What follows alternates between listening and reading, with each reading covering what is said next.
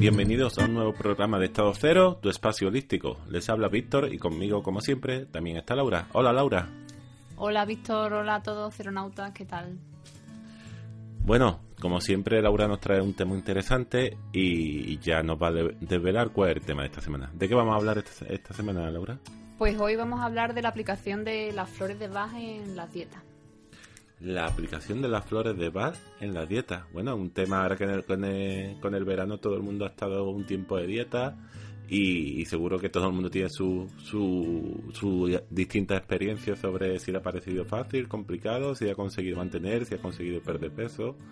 Eh, ¿No así? eso es. A ti, por ejemplo, Víctor, ¿qué te sugiere la palabra dieta? Uy, la palabra dieta. La palabra dieta a mí se me viene a la cabeza pasar hambre, eh, mucho sacrificio, mucha disciplina, eh, privarte de muchas cosas. Eso es, todos tenemos asociados connotaciones negativas a la palabra dieta, por eso a mí esa palabra no, no me gusta. Entonces, cuando tenemos un problema de sobrepeso, eh, lo que tenemos que cambiar es nuestra manera de alimentarnos, ¿vale? Una, una, alimentación sana y adecuada, una buena combinación de alimentos, por ejemplo hacer ejercicio si no lo hacemos. Entonces todo esto nos llevará progresivamente a una disminución de peso, una disminución eh, lenta pero a la vez saludable, ¿vale? No hay que proponerse unos, unos objetivos muy, muy estrictos. Laura, entonces, eh, según, según tu opinión, ¿por qué fracasan la, la mayoría de dietas? Bueno, algunas dietas en su minoría fracasarán porque no estén bien, bien definidas, ¿no? Pero las que están bien definidas y son correctas, pues fracasan más que nada, creo yo, porque porque no tienen en cuenta a la persona en su conjunto, no tienen un enfoque holístico, se centran en, a lo mejor una cantidad de calorías que tiene que consumir la persona, eh, pero no se centran en cómo se encuentra esa persona, a lo mejor esa persona está en un nivel de estrés que, que esa dieta no, no sea capaz de llevarla a cabo en ese momento por el nivel de estrés que tiene. Estaría bien que nos, que nos enumerara las principales causas de, de por qué fracasan este tipo de dieta, ¿no? ¿Nos podría resumir en una serie de puntos? Pues mira, yo las que creo principales, ¿no? Serían, por ejemplo, una falta de motivación de la persona que se va a poner a, a hacer dieta, ¿no? Una dieta supone un esfuerzo y toda persona que vaya a hacer un esfuerzo extra en su vida necesita una motivación ¿no? para continuar. Si esa motivación eh, no es lo suficientemente fuerte, en los momentos difíciles vamos a hacer muchas excepciones y entonces vamos a acabar abandonando la dieta en, las primeras mm, dificultades que nos encontremos. ¿no? También otra causa probable podría ser que el objetivo esté mal planteado, ¿no? que nos hemos puesto una meta muy elevada de pérdida de peso entonces, al ver que no conseguimos los resultados que queremos, no, nos frustramos en el intento. Entonces, perder peso de forma saludable lleva su tiempo, ¿vale? No es algo que suceda en pocas semanas y adelgacemos mucho en muy poco tiempo. Eh, normalmente las dietas que son así, que pierden peso rápidamente en, muy poco tiempo, pues suelen ser ineficaces a largo plazo y no son muy recomendables para la salud, ¿vale? Sí, es lo típico de, la operación bikini, ¿no? Que tú te, te, pones a dieta dos meses antes del verano y, quizás esa no sea la, mejor solución. Claro, queremos adelgazar muy rápido mucha cantidad de peso y entonces lo que hacemos al final es que luego nos viene el efecto rebote, el famoso efecto rebote. Sí, por cierto, a mí este año el bikini me ha quedado divino. ¿eh? ya te veré, ya te veré. Eh, normalmente el peso, digamos, saludable que se debería perder en una semana sería aproximadamente entre medio kilo y un kilo, ¿vale? Hay personas que adelgazan un poquito más, personas que adelgazan un poquito menos. Y sobre todo en las primeras semanas se adelgaza un poco más por el, tema de la pérdida de, líquido, ¿vale? Pero luego se estabiliza un poco esa pérdida de peso y para que sea una bajada de peso saludable sería lo recomendable, ¿vale? Pero cada persona es un mundo.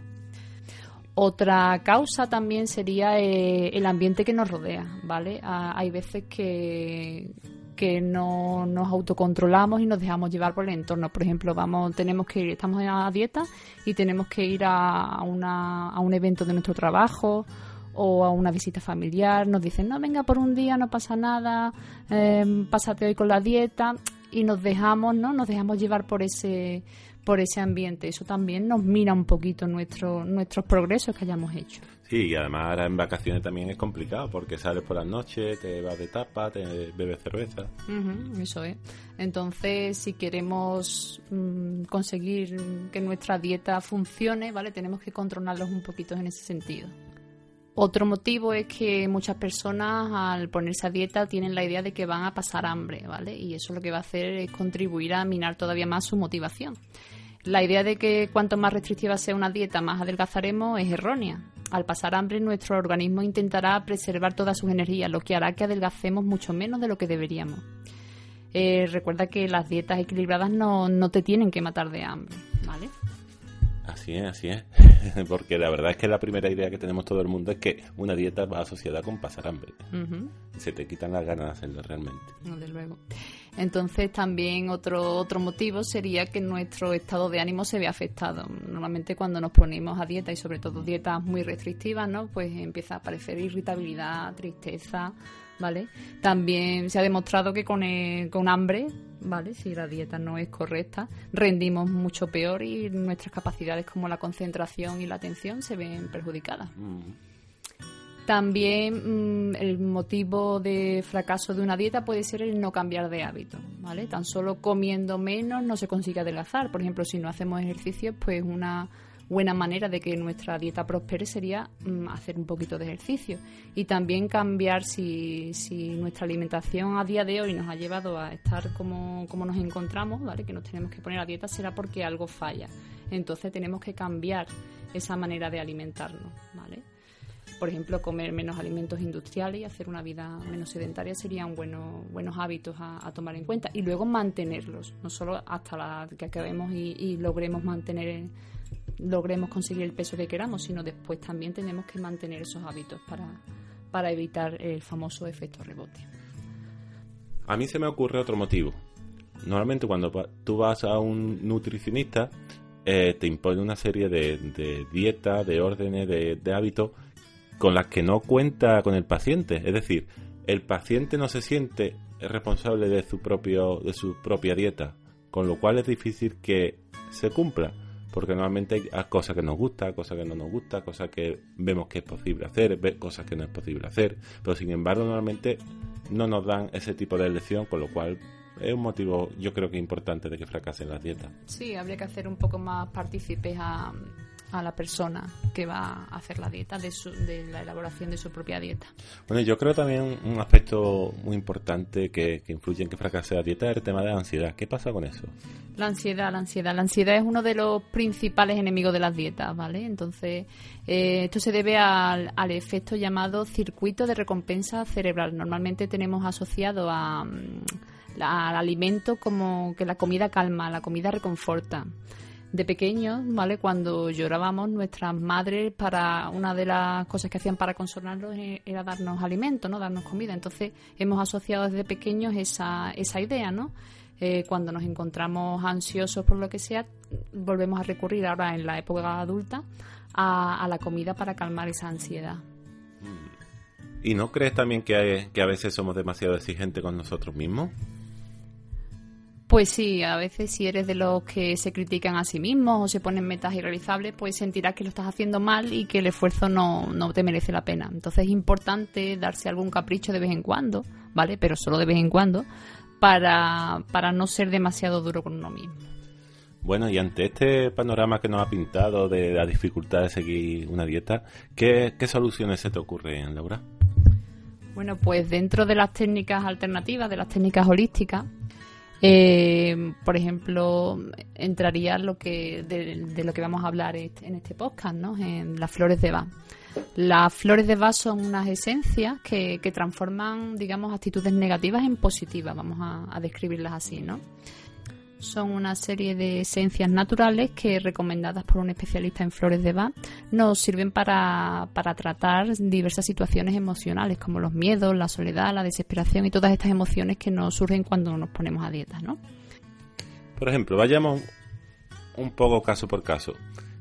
¿Qué, qué le recomendaría para aquellas personas que, que tienen ansiedad y por la noche se levantan a comer algo porque, porque no aguantan más tiempo en la cama?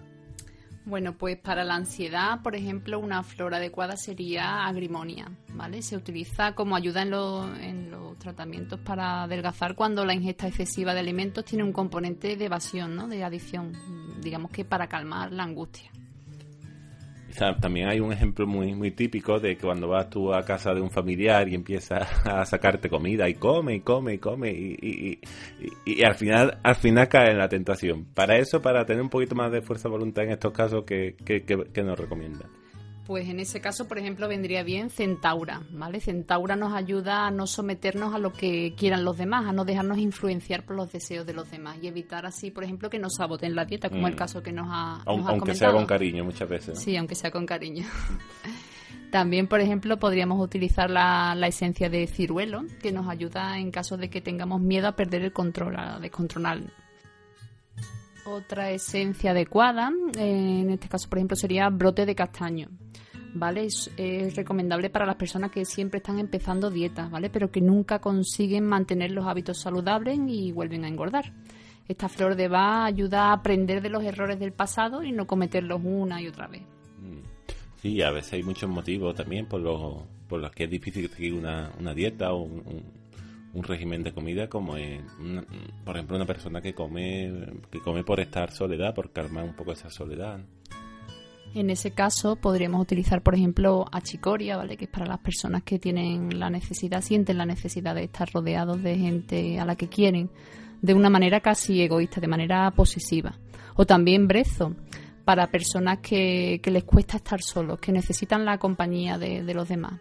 Entonces esta flor, brezo, eh, les ayudará a evitar buscar en la nevera algo con lo que, llenar ese vacío que sienten.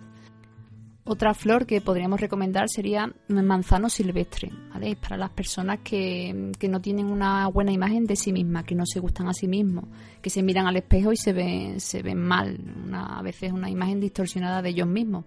Pues esta flor les ayuda a mejorar esa imagen que tienen de sí mismas y a continuar, digamos, con la dieta.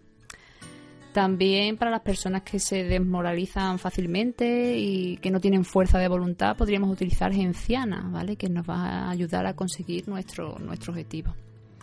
Y para, para los impacientes, para esos que quieren perder kilos ya, inmediatamente. Para los impacientes, paciencia. Señor, dame paciencia, pero dámela ya, ¿no? Dice.